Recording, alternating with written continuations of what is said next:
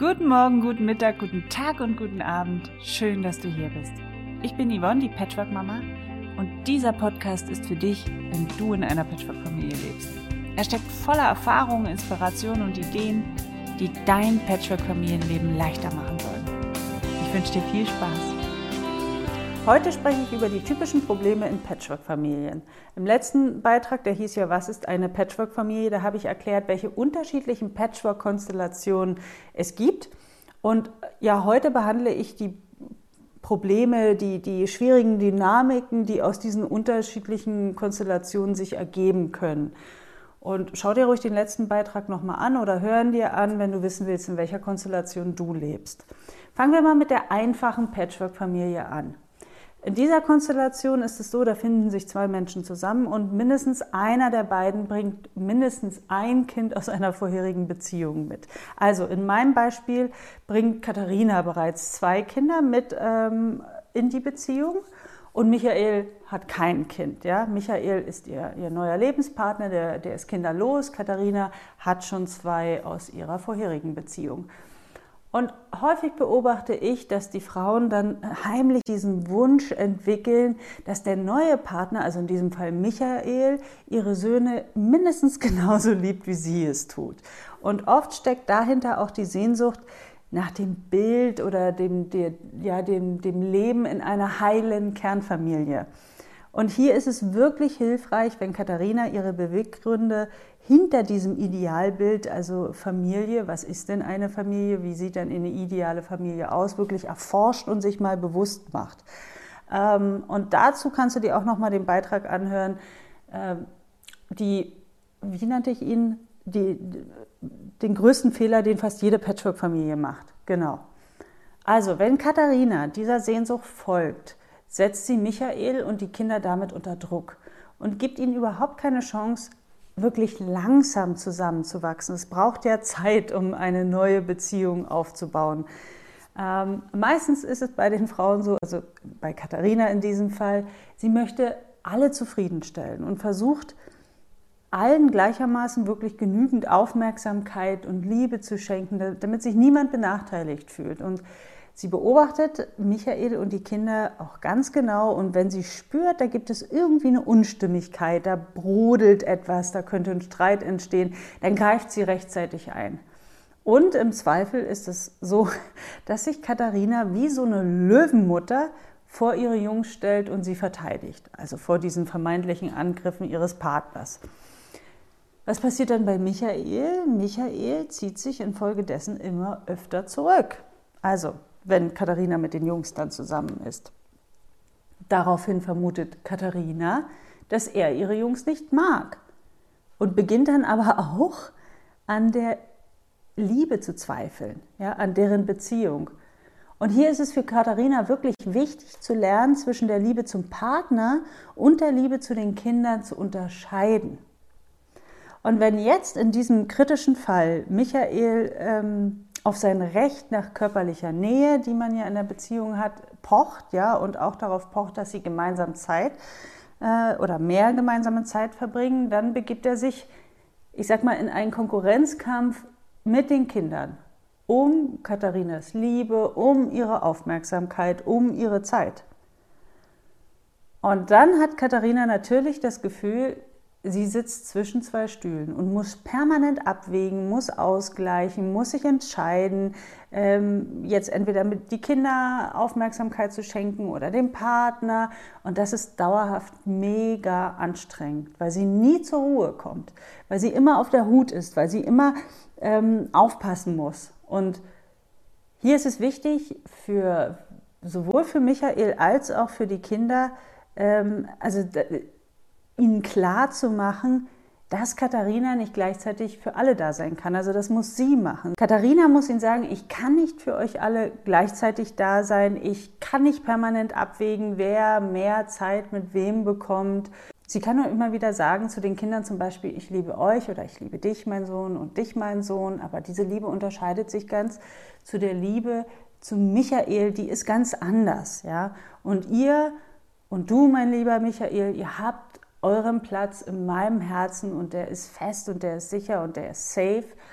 aber ich kann nicht permanent für euch alle da sein. Ich kann nicht jedem die gleiche Aufmerksamkeit schenken. Und Michael muss akzeptieren, dass an Katharina ein Verzicht dran hängt. Ja, sie gehört ihm nicht allein. Also er muss sich bewusst machen, dass er auf gemeinsame Zeit und auf körperliche Nähe verzichten muss, weil davon etwas in das erste Familiensystem, also ne, ihre beiden Jungs abfließt. Und für Frauen ähm, ist es meist noch heftiger, weil die werden merken, also nehmen wir mal an, Katharina hätte keine Kinder und Michael hätte jetzt ein Kind oder zwei mitgebracht aus seiner vorherigen Beziehung und Katharina hegt so diesen sehnlichen Wunsch, ich möchte auch ein Kind haben, dann wird sie feststellen, dass ähm, sie die Familie nicht wie eine Kernfamilie neu aufbauen kann, denn an ihrem Partner, auch an ihm hängt ein Verzicht an gemeinsamer Zeit, an körperlicher Nähe und auch an Geld. Ja, das abfließt in das erste System. Also sie werden weniger Geld zur Verfügung haben für das zweite System.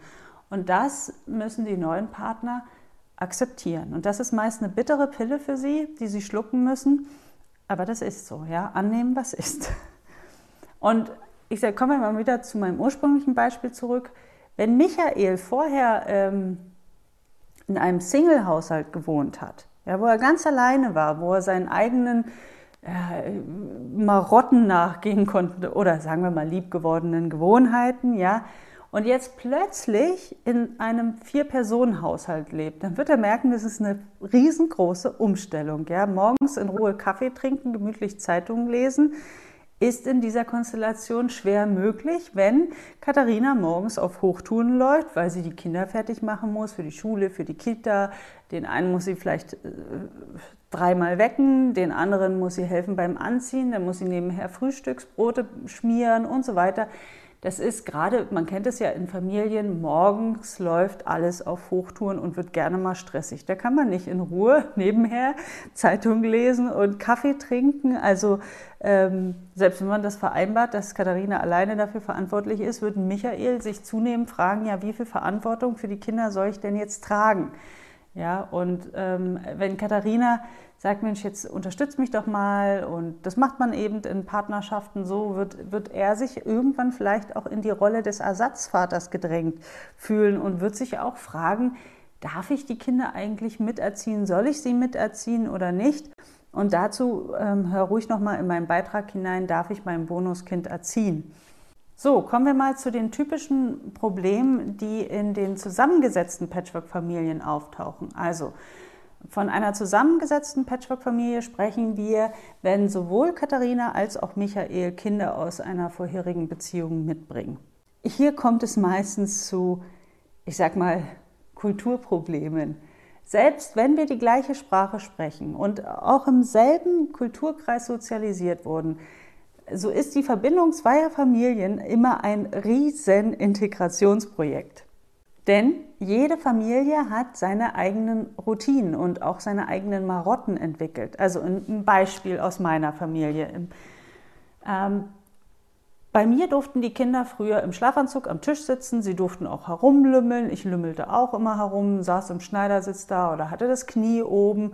Und ähm, ich habe diese Zeiten immer mit meinen Kindern total genossen, weil ich gesagt habe, wenn sie nicht zu Hause lümmeln dürfen, wo denn sonst? Und mein Großer war morgens meistens ja nicht so gesprächig und hatte auch überhaupt keine Lust, das Geplapper seiner Schwester zu hören. Der durfte sich dann auch mal Kopfhörer draufziehen und sich irgendwas anderes anhören. War für mich vollkommen in Ordnung. In der Familie meines Partners hingegen gab es ganz andere Gewohnheiten morgens am Tisch.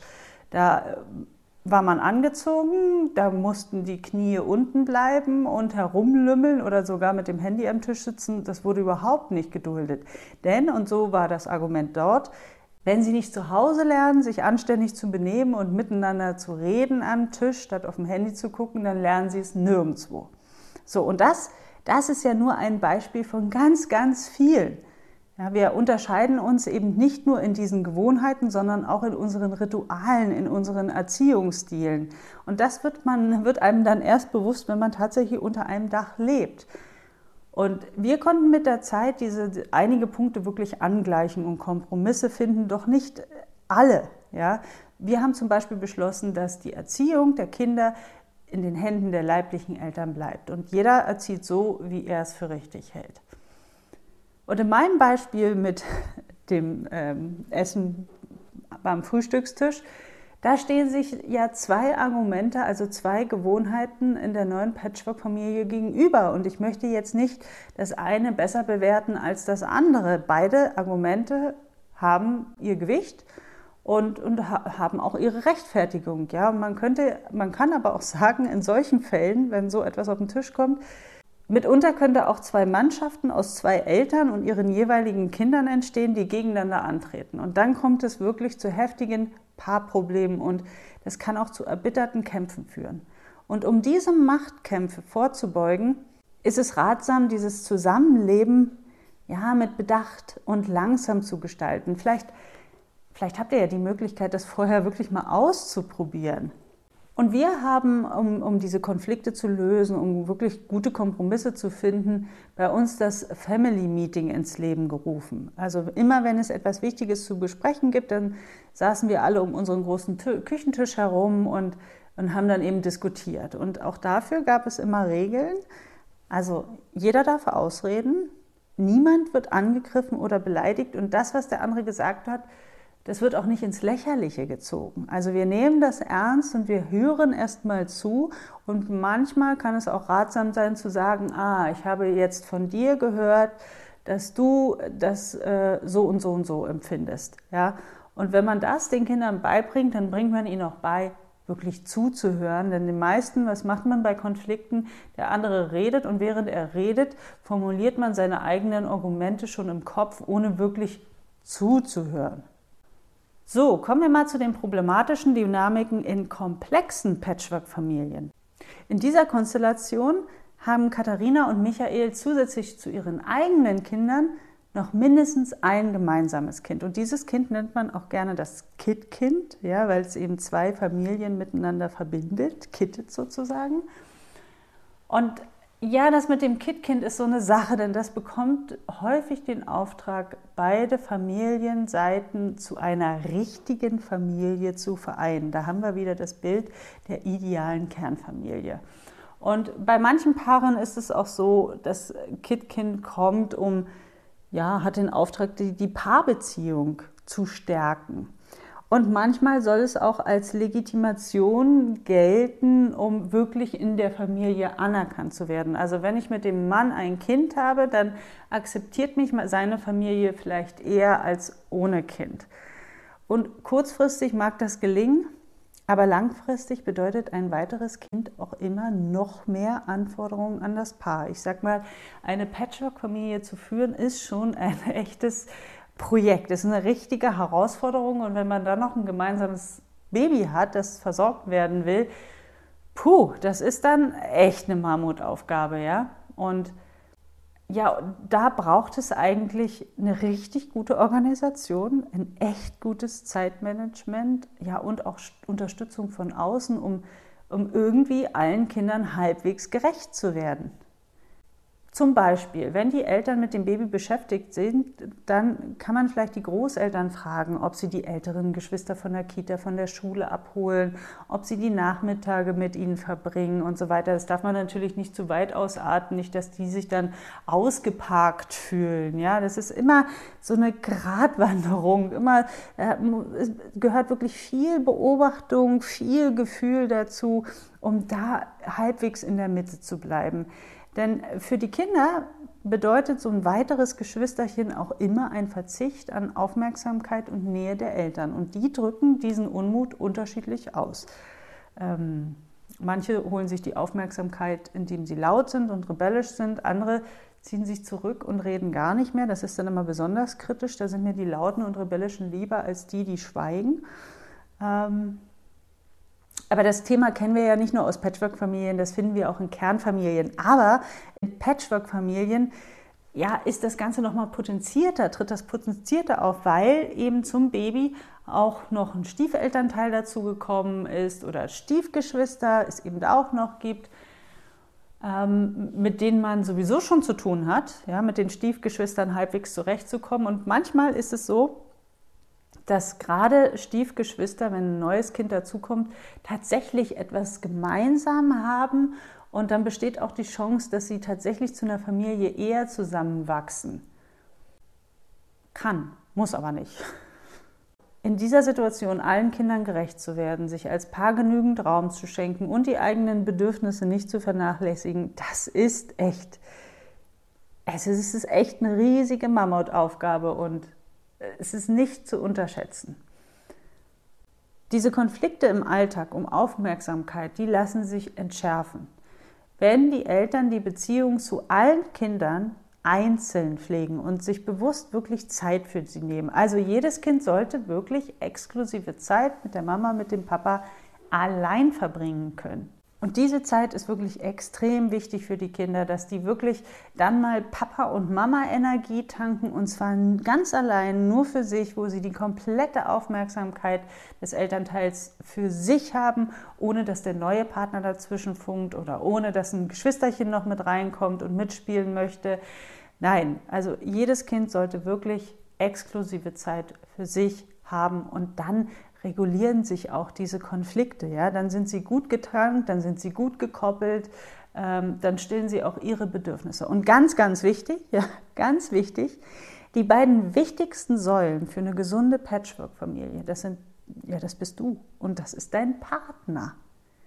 Wenn es euch beiden gut geht, dann geht es dem Rest gleich viel besser. Also du musst dir das wie ein Haus vorstellen. Da gibt es, das steht auf zwei Säulen. Ja, du bist die eine Säule, dein Partner ist die andere Säule.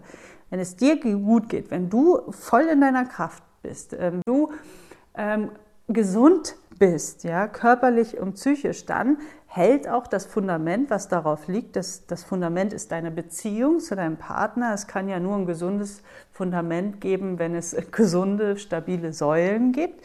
Und um die, also erstmal musst du dich um die beiden Säulen kümmern, du musst dich vor allem um dich kümmern, dass es dir gut geht, dass du in deiner Kraft bist, dass du gesund bist, dass du dich genährt fühlst, ähm, dein Partner genauso und dann könnt ihr auch das Fundament halten. Ja? Und dann ist es auch stabil und dieses Fundament ist eure Beziehung und auch dieses Fundament will gepflegt werden. Also sieh zu, dass du genug Zeit für dich bekommst, genug Zeit für eure Beziehung bekommst, dass ihr euch wirklich Zeiten einplant, wo ihr als Paar zusammen seid, nicht in dieser Zeit dann völlig erschöpft auf dem Sofa fallt und sagt, ich will jetzt heute einfach nur kuscheln, nicht reden, gar nichts. Ähm, das kann mal sein, aber es sollte nicht immer so sein, wenn ihr wirklich Paarzeit habt, sondern wenn ihr Paarzeit habt, genießt das auch, pflegt auch eure Beziehung. Und dafür solltet ihr so viele Ressourcen wie möglich mobilisieren. Und dann gelingt auch ja, ein harmonisches, friedliches Patchwork-Familienleben. Also, bis zum nächsten Mal. Mach's gut. Tschüss. Wenn dir der Podcast gefallen hat, dann freue ich mich auch, wenn du dir ein bisschen Zeit nimmst und bei iTunes bestenfalls eine 5-Sterne-Bewertung hinterlässt und mir vielleicht auch etwas schreibst, eine Rezension. Ähm, schreib mir deine Kommentare oder eine persönliche E-Mail an yvonne at patchworkmama.de. Ich freue mich auf dein Feedback und bis hoffentlich bald. Tschüss!